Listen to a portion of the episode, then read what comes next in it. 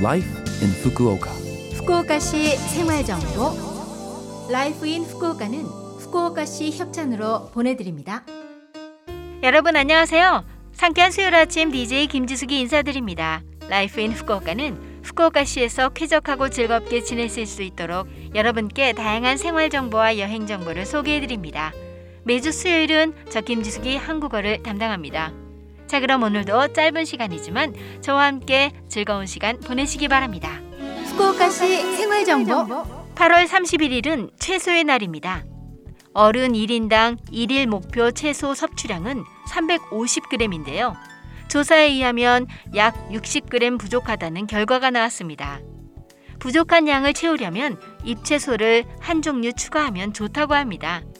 살짝 데쳐 먹거나 야채 볶음 등을 추가해 보세요. 채소를 구매해도 다 먹지 못해 버리는 경우가 있을 수 있습니다. 그럴 때는 손질해서 잘라놓은 채소를 사용하는 것도 좋습니다.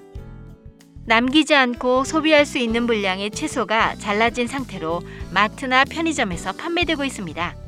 국을 끓이거나 즉석라면 건더기로 사용하면 편리하죠. 저는 요즘 오크라와 여주를 자주 먹는데 비타민 C가 풍부해 여름철에 좋다고 합니다. 후쿠오카시 생활정보 매년 9월 1일은 방제의 날입니다. 후쿠오카시는 9월 1일 방제의 날부터 9월 7일까지의 한 주를 후쿠오카시 비축 촉진 주간으로 지정했습니다. 비축이란 식료품 등을 보관하는 걸 말합니다. 가정과 기업의 비축을 비롯하여 시민의 방제 의식을 높이는 정책을 합니다. 왜 비축이 필요할까요? 지진이나 태풍이 발생했을 때 구조되더라도 물이나 식료품이 없으면 살 수 없습니다. 가게가 문을 닫으면 음식이나 음료수를 구매할 수 없습니다. 수돗물이나 가스 공급이 중단되면 요리를 할 수 없습니다. 구조되더라도 연명하기 위해 평소부터 비축하는 습관이 필요합니다. 그렇다면 무엇을 비축해야 될까요?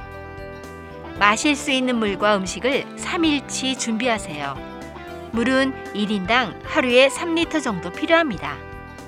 비상식은 즉석밥과 통조림, 비스켓, 판초코, 건빵 등 조리하지 않아도 먹을 수 있는 걸 준비하세요. 라디오와 손전등은 건전지가 들어있는지 확인하세요. 평소 복용하는 약과 반창고 등 응급용품도 준비하세요. 가족 중에 갓난아이가 있을 경우에는 기저귀 등 갓난아이에게 필요한 용품도 준비하세요. 음료수와 별도로 생활용수도 필요합니다. 평소부터 수돗물을 담은 물통을 준비하고 항상 욕조에 물을 받아두는 등 평소부터 대비합시다.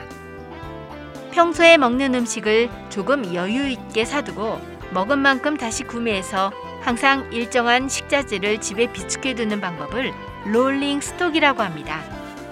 유통기한을 신경 쓰지 않고 비상시에 대비할 수 있어서 추천하는 방법입니다. 매년 이 시기에 태풍이 북상하는 일이 많으니 미리 재해 대책을 세워두시기 바랍니다. 후쿠오카시 생활정보 이번 주 Life in Fukuoka 한국어 어떠셨어요? Life in Fukuoka는 팟캐스트로 언제든지 들으실 수 있습니다. 그리고 블로그를 통해 방송 내용을 확인할 수도 있으니 Love FM 공식 홈페이지에 Life in Fukuoka 페이지도 놀러 오세요. 오늘은 김건모의 4집 앨범 가운데 한 곡 스피드 보내드릴게요. 자 그럼 청취자 여러분 즐거운 하루 되시고요. 저 김지숙은 다음 주 수요일 아침에 뵐게요. 안녕.